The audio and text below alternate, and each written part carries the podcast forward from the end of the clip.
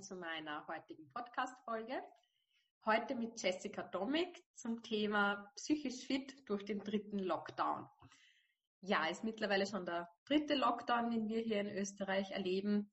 Und da haben wir uns gedacht, machen wir doch mal eine Folge dazu, weil es die ein oder andere Person vielleicht brauchen könnte, weil das Ganze doch mittlerweile schon sehr beanspruchend ist. Ähm, hallo Jessie, möchtest du dich vielleicht kurz vorstellen und erzählen, was du machst? Hallo liebe Johanna, ja, vielen Dank für die Einladung zum Podcast. Ähm, ja, eben, ich bin die Jessica Domig. Ich habe äh, Psychologie studiert, habe im Anschluss daran die Ausbildung zur klinischen Psychologin absolviert und bin jetzt seit fünfeinhalb Jahren äh, beim AMS beschäftigt, beim AMS Vorarlberg in der Personalabteilung, wo ich äh, hauptsächlich für die Personalauswahl und für die interne Personalausbildung zuständig bin. Genau. Und du hast mir ja schon erzählt, dass an euch natürlich die, die Corona-Zeit jetzt, äh, wie sie bis jetzt war, auch nicht spurlos vorbeigegangen ist, was für mich natürlich auch sehr spannend war wie du da als Personalverantwortliche damit umgegangen bist. Kannst du da ein bisschen drüber erzählen, wie das bei euch im AMS in Vorarlberg war? Genau, ja.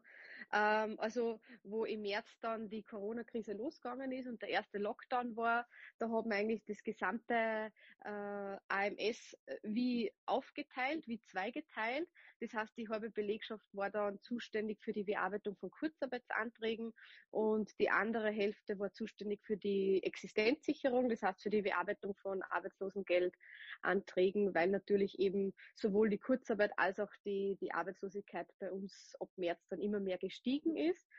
Auch ich war im Kurzarbeitsteam, das heißt, auch ich habe mitgeholfen, die Kurzarbeitsanträge zu bearbeiten, habe aber parallel auch ein bisschen auf die Mitarbeitenden geschaut und regelmäßig E-Mails geschrieben und gefragt, äh, wie es einer geht, wie es einer jetzt sowohl beruflich geht, mit der, äh, ja, mit der vielen Mehrarbeit, die es gibt, aber natürlich auch persönlich, psychisch, weil jeder die Corona-Krise auch anders erlebt hat.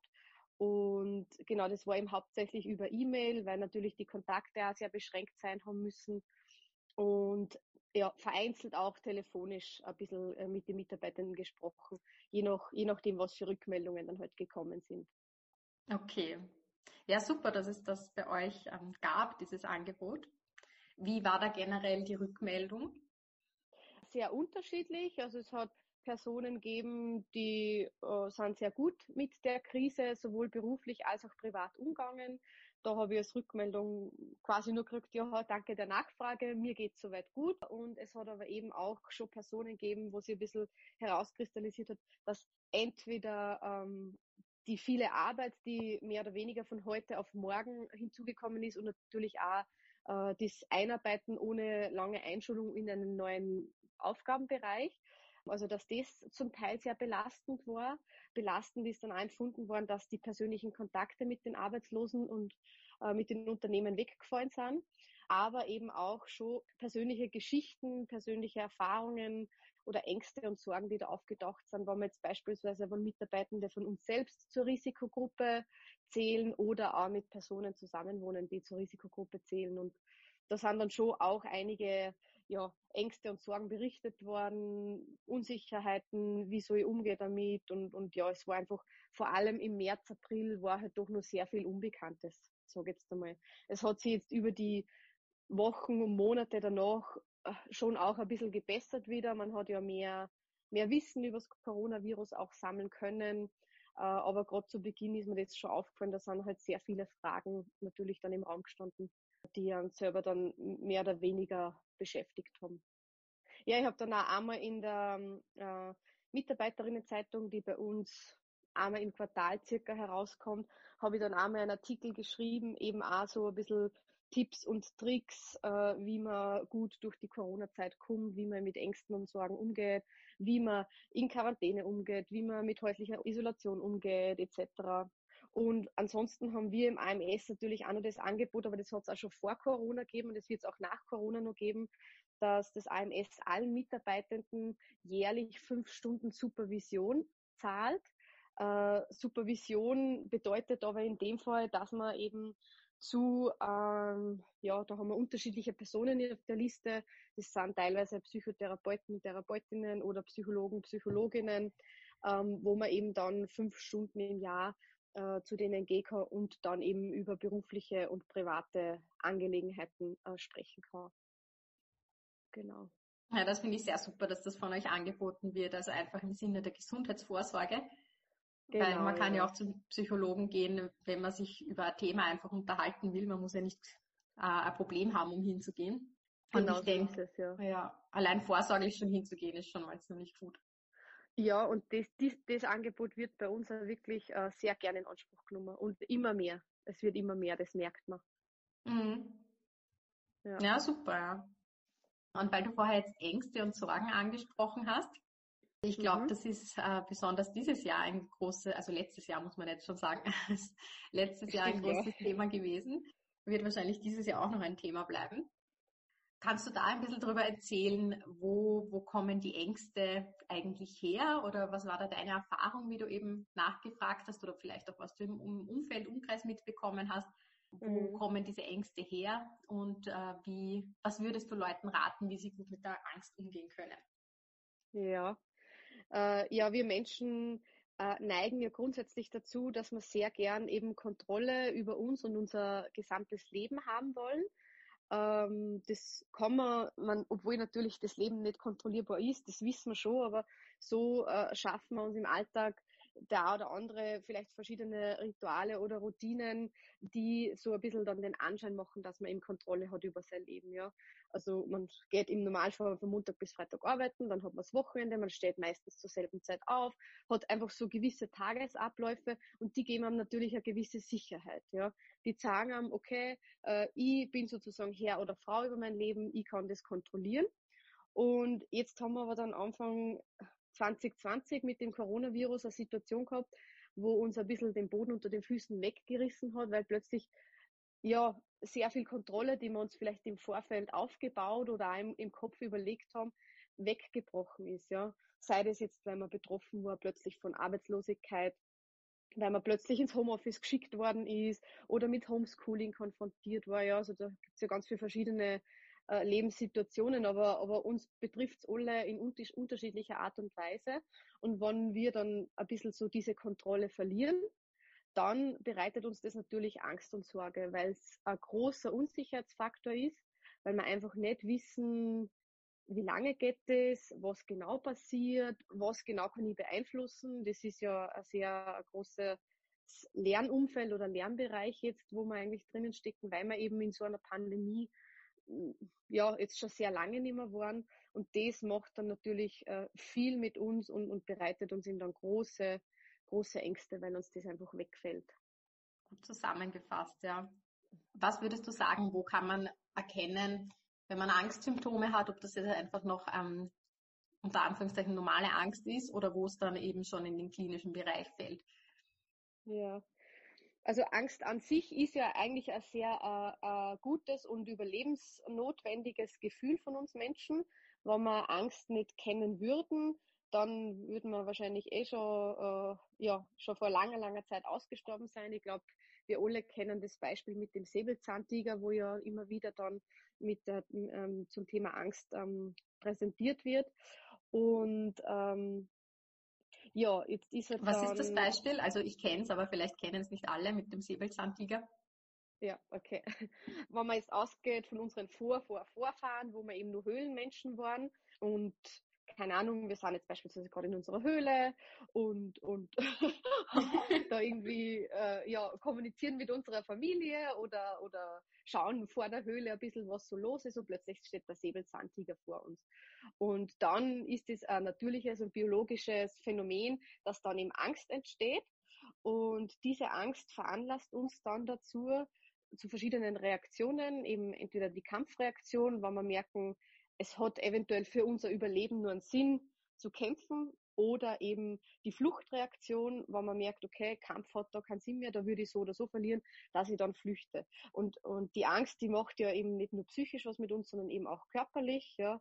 Das heißt, ähm, dass wir beispielsweise ähm, Schweißausbrüche haben, das Herz schlagt schneller, ja, Energie wird einfach parat gestellt, äh, das Adrenalin schießt uns ein, das ist einfach ein Hormon, wo uns dann noch halt einfach schneller werden lässt ähm, und achtsamer äh, oder aufmerksamer werden lässt.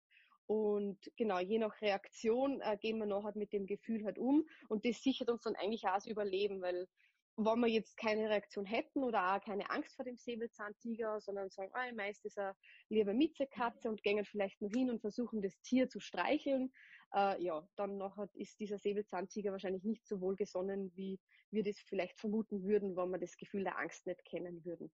Also genau, das ist das Beispiel mit dem Säbelzahntiger. Aber jetzt, äh, wie war dann deine Frage nur mal vorher? Das habe ich jetzt no, ähm, Beispiel mit Säbelzahntiger. Äh, die fließende Unterscheidung zwischen ähm, normalen Angstreaktionen, normalen Angstsymptomen und wann es in den klinischen Bereich geht, also in Richtung Angststörung. Genau, ja. Also das Angstgefühl kennen wir eben alle. Das ist äh, was Menschliches und grundsätzlich auch eben was Gutes und wir werden auch nie ein völlig angstfreies Leben führen können, weil die Angst ja ein gewisses Warnsignal einfach auch immer ist. Es, es, es ja, bringt uns in eine erhöhte Alarmbereitschaft um vielleicht im Umfeld oder bei uns zu schauen, ist vielleicht irgendwo eine Gefahr, muss ich irgendwo aufpassen. Und ja, es ist äh, so, dass wenn diese Angst vor allem dann nicht mehr abflaut, ja, das ist ja eigentlich ein Gefühl, das kommt und, und verschwindet aber nachher wieder mit der Zeit. Diese Energien, die da freigesetzt werden durch diese Angst, die man fühlt, sollten nachher irgendwann einmal wieder abnehmen. Und wenn das nicht der Fall ist, das heißt, wenn man eben merkt, dass man mehr oder weniger unter Dauerstrom oder unter Dauerangst steht oder auch vor äh, Dingen Angst verspürt, die vielleicht jetzt rational betrachtet keine Angst auslösen. Da gibt es ja ganz viele verschiedene Bereiche auch. Dann wäre das eventuell was, wo man vielleicht einmal abklären lassen könnte. Ja, ganz wichtig ist da natürlich auch immer der Leidensdruck. Ja. Also, aber der ist meistens, wenn man eben wenn die Angst in eine, in eine Richtung geht, wo man sagt, da redet man von einer psychischen Auffälligkeit, dann ist meistens der Leidensdruck bei den Betroffenen eh sehr stark, mhm. ähm, dass sie sich dann schon wahrscheinlich in Behandlung begeben wollen, weil das ist ja nicht angenehm. Wir kennen alle das Gefühl der Angst und wenn man sich dann vorstellt, man hat das Gefühl ununterbrochen von früh bis spät oder in Situationen, wo mein großes Umfeld sagt, naja, okay, da ist eigentlich kein Grund, wovor ich Angst haben muss, dann macht das mit uns natürlich was und ist nur mehr umso mehr belasten. Und das wäre dann schon ein Punkt, wo man sagt, das könnte man dann einmal abklären lassen und sie eventuell professionelle Hilfe suchen. Genau. Ja, ich denke auch, ähm, also auch was das Umfeld betrifft, ich glaube, Leute, die das vielleicht nicht so kennen, diese Angstgefühle, wissen dann vielleicht auch gar nicht, wie sie darauf reagieren sollen oder was sie darauf sagen sollen.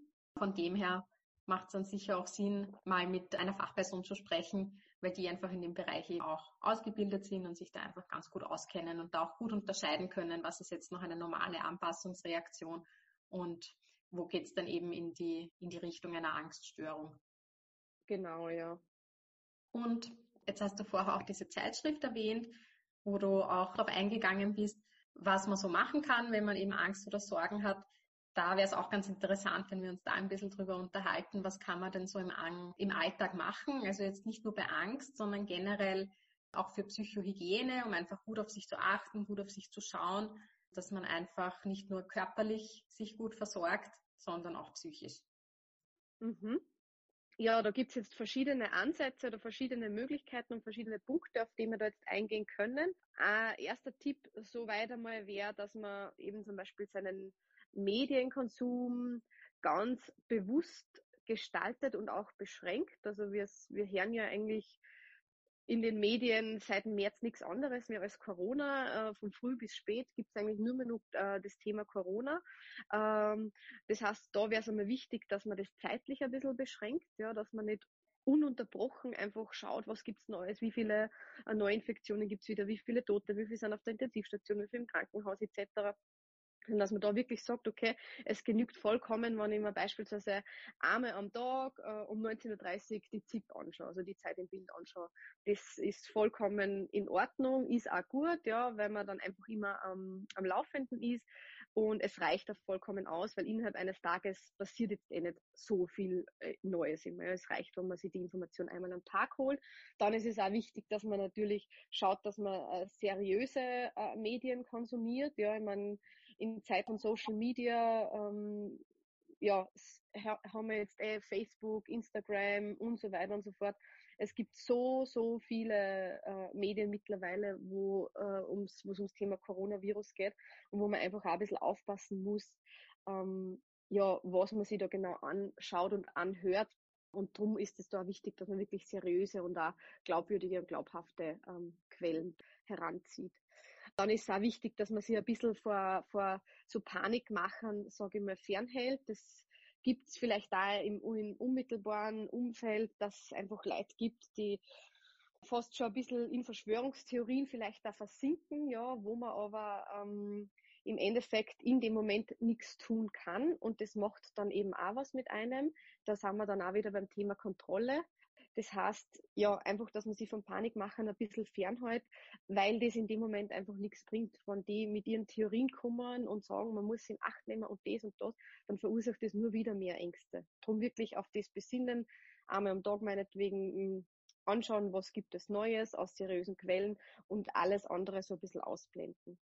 Dann ist es da ganz wichtig, dass man sie in Situationen, wo einfach sehr, sehr viel Negatives am Tag immer berichtet wird, ähm, dass man sich bewusst da aufs Positive fokussiert. Das können auch kleine Schritte sein, dass man beispielsweise äh, am Abend, bevor man schlafen geht, äh, Dankbarkeitstagebuch anfängt zu schreiben. Also dass man einfach zwei, drei Dinge aufschreibt, für die man am Tag dankbar war. Das muss nichts Großes sein. Das kann sein, beispielsweise, heute habe ich einen Spaziergang gemacht und dann hat mir die Sonne ins Gesicht geschienen und das war sehr wohlig warm auf der Haut. Oder äh, habe äh, zum Beispiel ein, ein Online-Treffen mit einer Freundin gehabt und dann haben wir gemütlich Kaffee getrunken über Zoom und, und uns halt lustige Geschichten erzählt oder man hat ein lustiges Video angeschaut. Also ja, das sind einfach Kleinigkeiten, aber dass man die einfach sammelt, das gibt es ja schon viele wissenschaftliche Studien, wenn man das eine Zeit lang macht, dass man sie am Ende des Tages oder zu Beginn des Tages auf Dinge konzentriert, für die man dankbar ist und die positiv sind im Leben, dass das einfach auch auf Dauer an glücklicher macht. Wichtig ist halt auch, dass man eben seine Gefühle äh, bewusst wahrnimmt und auch akzeptiert. Ja, also das wird ein Gefühlsauf und Ab sein in dieser Zeit. Da werden positive Gefühle genauso kommen wie negative Gefühle. Wichtig ist da halt, dass man es einfach akzeptiert, dass man beides als Teil von sich annimmt und ja, dass man vielleicht auch beginnt, so seine Gefühle ein bisschen niederzuschreiben oder die Gefühle bewusst mit, mit guten Freunden, Freundinnen, mit Partner, mit der Partnerin oder mit wem auch immer zu besprechen, dass man dem mhm. ein bisschen einen Namen oder ein Gesicht vielleicht da gibt. Das wäre auch noch äh, ein Punkt, ja. Und ansonsten Bewegung, ja. ja. Bewegung in jeglicher Form, das wäre sowieso nur ein ganz wichtiger Punkt. Das heißt, da ja, das fängt an bei einem kleinen Spaziergang beispielsweise, wo man sagt, ich gehe jeden Tag 15 bis 30 Minuten an die frische Luft, ich gehe spazieren alleine oder mit meinem Mitbewohner, mit der Mitbewohnerin ähm, bis hin zu, okay, ich mache äh, exzessiven Sport äh, drei bis viermal in der Woche. Das hängt dann auch ganz stark vom Individuum ab. Ja. Wenn ich jetzt vor Corona zum Beispiel eher der Sportmuffel war, dann ist es eher unrealistisch oder dann braucht es das auch nicht zu sagen, okay, jetzt powert ich mich fünf bis sechs Mal in der Woche Vollgas aus. Dann reicht es wirklich, wenn man sagt, ich gehe jeden Tag vielleicht eine kleine Runde spazieren und wenn es nur eine Runde um einen Block ist, hauptsächlich man war in der frischen Luft. Wenn jemand vorher eben schon sportlich aktiv war, dann kann man das natürlich auch gerne fortführen oder steigern. Man kann natürlich auch neue, neue Sportarten ausprobieren, ja. Wenn jetzt jemand im Fitnessstudio war, vielleicht darauf angewiesen ist, dass er jetzt plötzlich daheim trainiert oder in so Fitnessparcours, die gibt's bei uns in Vorarlberg ganz viel in so Parks, wo halt so, mhm. so Gerüste und Stangen aufgebaut sind, wo man halt dort dann trainieren kann. Also wichtig ist, dass man da einfach auch ein bisschen kreativ bleibt und auf sich hört und, und schaut, ja, was, was könnte ich mir vorstellen ähm, zu tun. Wichtig ist einfach, dass man im Tun bleibt oder ins Tun kommt. Ja, da fällt mir jetzt wieder der Säbelzahntiger ein bei der Bewegung, weil es ist eben so, wie du sehr schön gesagt hast, dass sich ähm, Ängste und Stress, das zeigt sich ja sowohl körperlich durch die Körperreaktionen, die ausgelöst werden dadurch, als eben auch mental durch die Gedanken, die es auslöst und eben durch Kampf oder Flucht. Dadurch hat man dann auch diese, ähm, also die Angst oder diese Anspannung, die sich im Körper aufbaut, kann man dadurch halt auch wieder abbauen, indem man sich bewegt. Einerseits, indem man kämpft oder indem man flüchtet. Heutzutage äh, sind wir solchen Situationen ja zum Glück nicht mehr ausgesetzt, sondern andere Dinge lösen eben Angst aus die jetzt aber vielleicht keine unmittelbare Bedrohung sind, wo man jetzt weglaufen oder kämpfen müsste. Und da wird es dann oft zum Problem, dass man dann zu Hause in der Wohnung sitzt und eben nicht in die Bewegung kommt und dann auch ähm, dieser mhm. Abbau einfach nicht stattfinden kann. Und da wäre es eben genau wichtig, dass man sich dann auch bewegt, eine Runde spazieren geht, eine Runde laufen geht, dass ja. sich eben diese Anspannung, die sich im Körper aufbaut, wieder abgebaut werden kann und losgelassen werden kann. Genau, ja, das ist ganz ein wichtiger Punkt. Und da gibt's ja auch schon ganz, ganz viele eben wissenschaftliche Studien dazu, die das ja schon mehrmals belegt haben, dass Bewegung äh, uns sowohl körperlich als auch äh, psychisch oder mental einfach gut hilft. Genau, ja. Ja, da merkt man ja. wieder, wie Körper und Geist zusammenhängen. So ist es, ja, das stimmt, ja. Ja. Genau, und wenn man jetzt vielleicht auch ein bisschen weg von der Bewegung geht oder ja, es fällt doch auch ein bisschen in den Bereich ein, aber wo auch sehr gut ist ähm, in Krisenzeiten und auch allgemein für unser Wohlbefinden und auch für unsere Gesundheit, ähm, ist beispielsweise Yoga, Meditation, Pilates. Also dies fällt ja eher in den Bereich oder es ist vielleicht so eine Mischung aus Bewegung auf der einen Seite, aber auch Achtsamkeit. Und Achtsamkeit ist, glaube ich, auch ein ganz ein, ein wichtiger Begriff insgesamt in unserem Leben, aber vor allem auch in, in Krisenzeiten.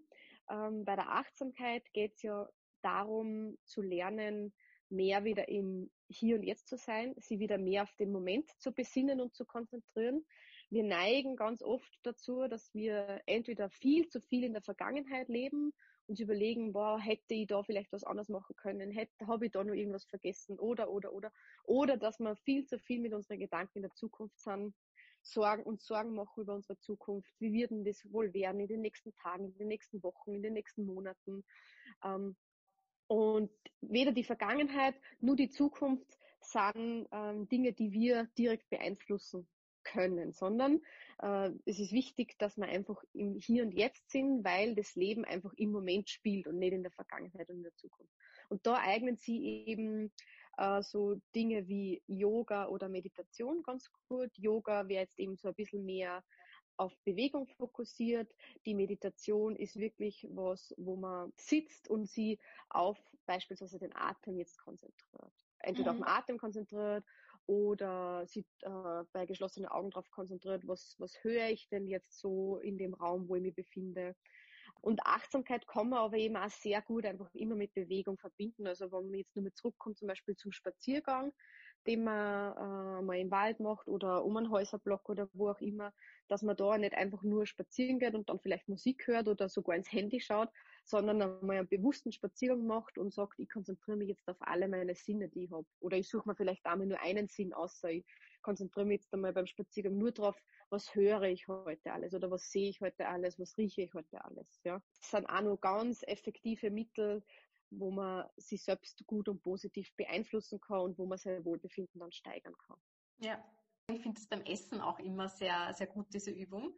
Äh, wenn man zum Beispiel einen Kaffee trinkt, dass man sich einfach ganz bewusst auf den Geruch des Kaffees zuerst einmal äh, konzentriert, dann vielleicht einen Schluck in den Mund nimmt, einmal spürt, wie warm ist der Kaffee, schmeckt man vielleicht getrennt den Kaffee und die Milch raus, schmeckt man vielleicht den Zucker raus, also einfach einmal genauer hinschmecken, hinspüren, hinriechen. Ich finde es genau, wirklich ganz ja. interessant, dass das eine total andere Erfahrung ist, ein Eis so zu essen mhm. oder einen Kaffee so zu trinken, wie wenn man es halt so nebenbei beim, beim Filmschauen macht. Mm, mm, genau, ja. Ja, eh, wie du sagst, da, da, sammelt man dann wirklich ganz andere Erfahrungen und man besinnt sich dann einfach auf ganz andere Dinge. Also die Gedanken, die, die, ja, die sind dann auch konzentrierter einfach auf den Moment, ja. Und eben das Thema Gedanken ist ja auch so eine Sache, wo jetzt ja auch in Krisenzeiten uns sehr viel beschäftigt. Es gibt einfach Personen, äh, die verfallen ein bisschen in, in Grübeln oder in Gedankenkreisen.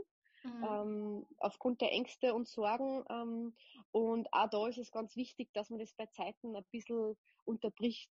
Ja, also da gibt es jetzt zum Beispiel auch verschiedene Möglichkeiten. Eine ganz gute und auch schon erforschte äh, Möglichkeit ist jetzt eben in der Psychologie zum Beispiel der Gedankenstopp. Das heißt, da kann ich mir ähm, entweder bildlich, äh, innerlich ein Stoppschild vorstellen oder ich drucke mir meinetwegen auch eins aus und tue es mal in meine Geldbörse oder sonst wo hin. Und wenn mhm. ich gerade merke, okay, ich komme einfach aus dem Gedankenkreisen nicht mehr heraus, dass ich mir entweder dieses Stoppschild anschaue oder mir bildlich eben wirklich vorstelle, das vielleicht dann noch kombiniere mit einem innerlichen äh, Stopp sagen, das ist so wie einfach eine Unterbrechung der Gedanken. Es braucht ein bisschen Übung, aber je öfter man das macht, umso besser und schneller funktioniert es dann, dass man wirklich die Gedanken unterbrechen kann. Und beim Grübeln ist es eben auch so, da hilft es dann oft einmal einfach, wenn man sich wirklich ablenkt. Da gibt es jetzt auch verschiedene Möglichkeiten, die irgendwo auch wieder gut zum Thema Achtsamkeit passen. Handarbeiten zum Beispiel eignen sich da sehr gut, ums Grübeln auch ein bisschen zu unterbinden. Sei das jetzt, äh, ich mal Mandalas aus. Also diese erwachsenen Malbücher, die sind ja eh äh, in, den letzten, in letzter Zeit sind die ja immer beliebter worden. Oder äh, stricken, ja, oder basteln, wo man einfach wirklich sie so auf die Handarbeit konzentriert, dass das die, die vielen Gedanken, die da so kreisen oder das Grübeln, eigentlich gar nicht mehr wirklich eine Chance haben, weil in dem Moment, wo ich einer Handarbeit nachgehe, bin ich sowieso dann im, voll im Moment. Da bin ich so konzentriert auf das, was ich gerade stricke oder auf das, was ich gerade bastel oder auf das, was ich gerade ausmale, dass das wirklich auch eine sehr gute Methode ist, um das Ganze ein bisschen, mal ein bisschen eine Pause zu, zu nehmen von äh, übermäßigen Gedankenkreisen. Mhm, ja. Das sind alles sehr, sehr gute Tipps, ja. Mhm. Wo kann man sich denn hinwenden? Welche Stellen gibt es, an die man sich hinwenden kann, wenn man das Gefühl hat, man möchte sich einfach mal wirklich darüber unterhalten, man möchte einfach einmal Informationen einholen. Welche Stellen gibt es da? Ja, das ist ja eigentlich auch das Tolle ähm, an Social Media und, und Online-Plattformen, dass es jetzt ja nicht mehr wie früher nur die Möglichkeit äh, direkt in die Praxis äh, den Weg gibt, sondern eben auch sehr viel mittlerweile online oder telefonisch auch angeboten wird. Also das fängt an beispielsweise bei der Telefonseelsorge. Ähm, es gibt dann den psychosozialen Dienst in Wien, es gibt das Kriseninterventionszentrum, äh, es gibt einen notfallpsychologischen Dienst für ganz Österreich. Es gibt die Ö3-Kummer-Nummer, Rad auf Draht, vor allem jetzt für Kinder und Jugendliche. Oder eben auch relativ neu ist das InstaHelp, äh, also mhm. www.instahelp.me, wo man eben wirklich online Kontakt, vor allem auch anonym, das ist vielleicht auch noch ganz wichtig zu erwähnen, Kontakt aufnehmen kann mit Psychologen und Psychologinnen und das auch rund um die Uhr, Montag bis Freitag, 24 Stunden am Tag, wo man sich dann wirklich anonym und flexibel mit seinen Anliegen an äh, diese Personen wenden kann. Und ich denke, vor allem, weil das auch anonym möglich ist, dass die Hemmschwelle vielleicht da ein bisschen geringer ist. Ja.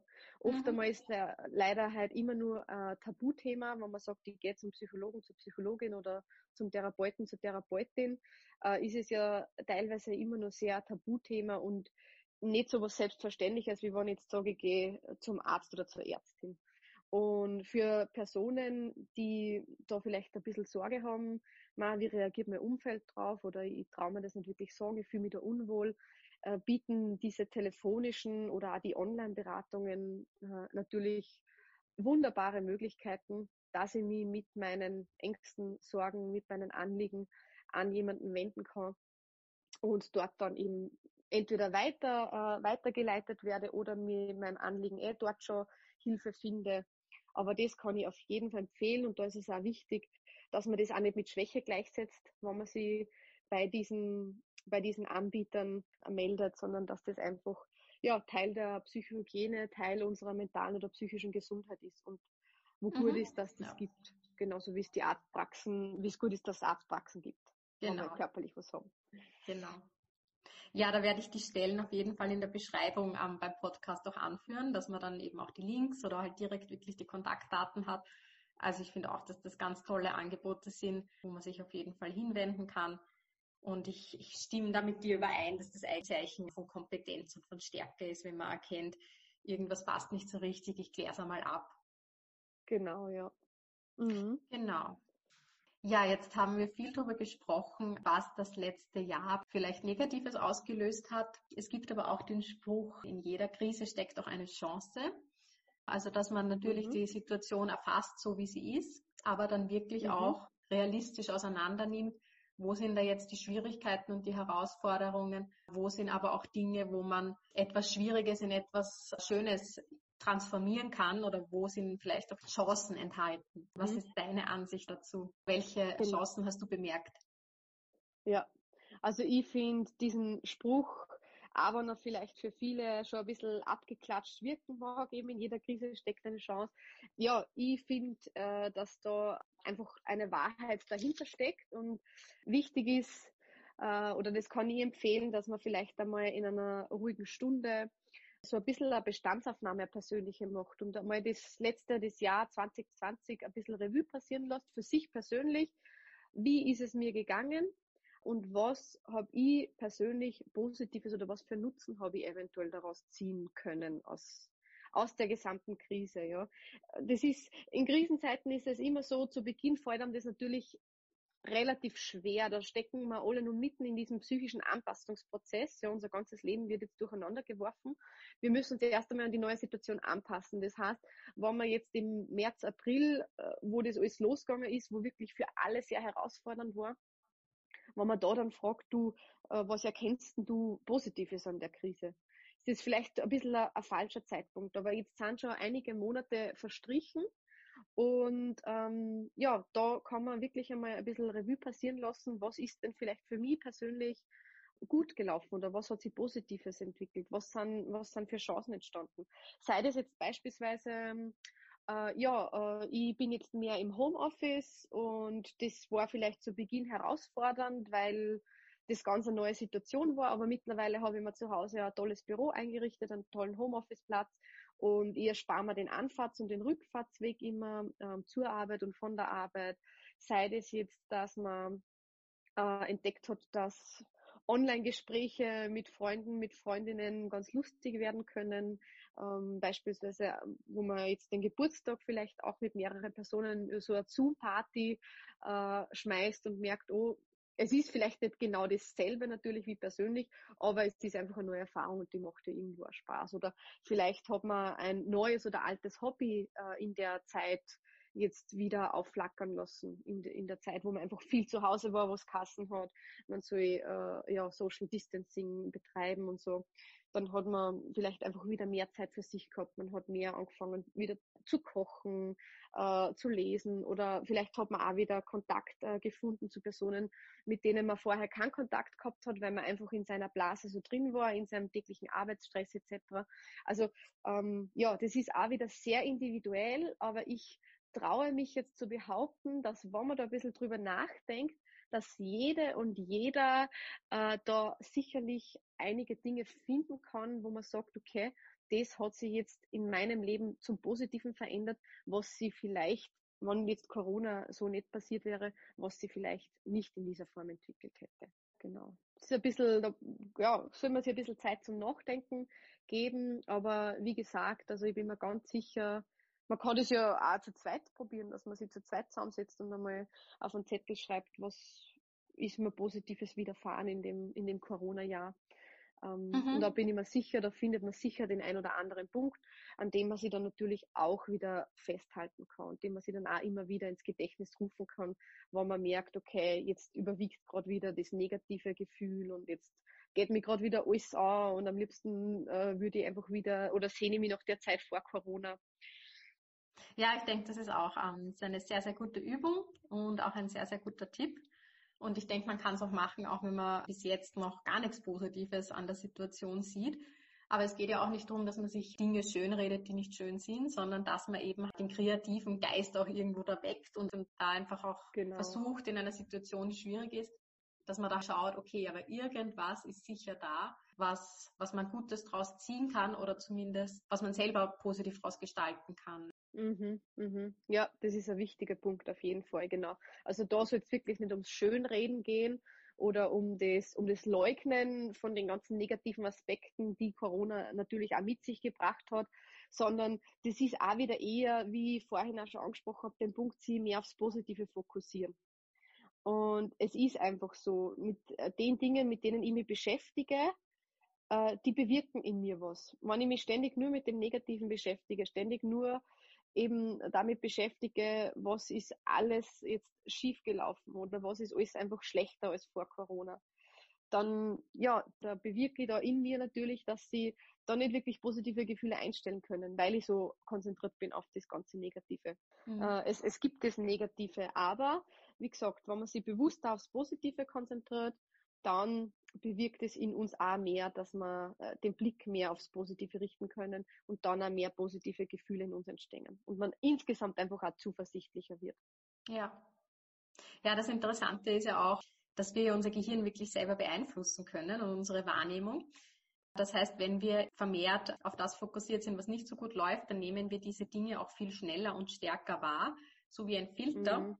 Und da ist es eben wichtig, dass man seine Wahrnehmung darauf trainiert, dass man äh, Dinge gleichermaßen wahrnimmt.